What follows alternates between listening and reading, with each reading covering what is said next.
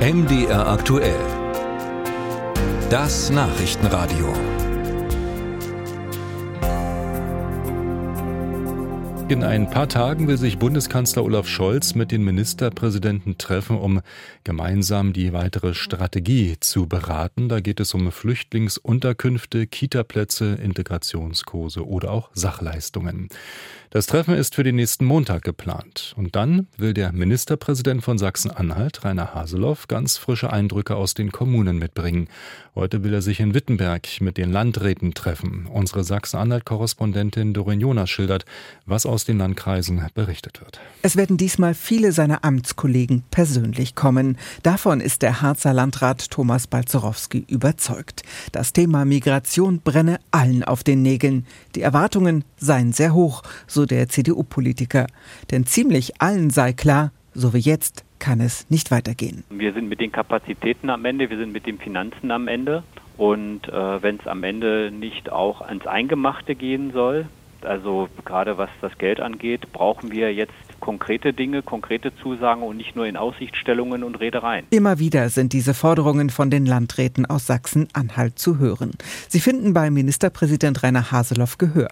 Er spricht oft von seinen Landräten, weiß der CDU-Politiker doch genau, wie viel die Kommunen bei der Zuwanderung leisten, wie hoch die Belastung ist.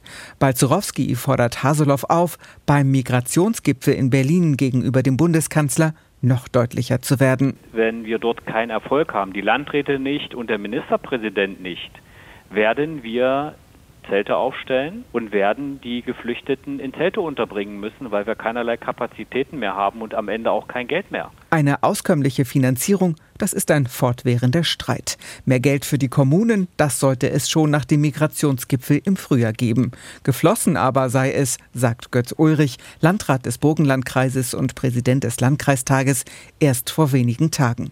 Und auch nur für 2023, fügt der CDU-Politiker hinzu. Wie es im kommenden Jahr aussehen wird, noch völlig ungeklärt. Im Moment ist die Lage so, dass sich der Bund in der Finanzierung zurückziehen will, obwohl die Fallzahlen steigen, sowohl bei der Gruppe der Ukrainerinnen und Ukrainer als auch der äh, Asylbewerber aus, aus Drittstaaten. Und das ist für uns natürlich überhaupt nicht äh, nachvollziehbar und äh, belastet die Kommunalhaushalte so, dass wir natürlich verlangen und erwarten, dass der Bund uns hier maßgeblich unterstützt. Er habe keinerlei Verständnis, dass bei zentralen Fragen wie Migration und Zuwanderung jedes Jahr neu verhandelt, geradezu gebettelt werden müsse für eine Ausfinanzierung, so Ulrich.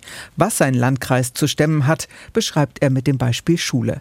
1000 zusätzliche Kinder aus der Ukraine werden unterrichtet, so viel wie in zwei Sekundarschulen. Und das ist eine unhaltbare Situation, die wir in den Schulen haben, von der Belastung der Lehrerinnen und Lehrer, aber eben auch für uns als Schulträger. Der Landkreis Mansfeld-Südharz ist inzwischen so weit, dass er die bei ihm hängen gebliebenen Migrationskosten auf Pump finanzieren muss.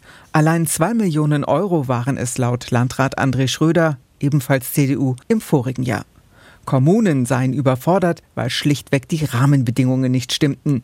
Der Bund sei in der Pflicht, sagt er, und unterstützt klar die Forderung von Ministerpräsident Haseloff nach einer Obergrenze für Integration. Es geht ja nicht nur um die Aufnahme und Verpflegung, es geht um die Integration in die aufnehmende Gesellschaft. Und diese Integrationsleistung hat Grenzen und diese Grenzen zu erkennen und darauf staatliches Handeln abzustellen. Das ist das Gebot der Stunde. Oder, wie es der Harzer Landrat Balzerowski beschreibt, Jetzt sind wir an einem Punkt, wo möglicherweise der innere Friede gefährdet ist. Landrat Thomas Balzerowski vor dem Treffen heute mit dem Ministerpräsidenten in Sachsen-Anhalt.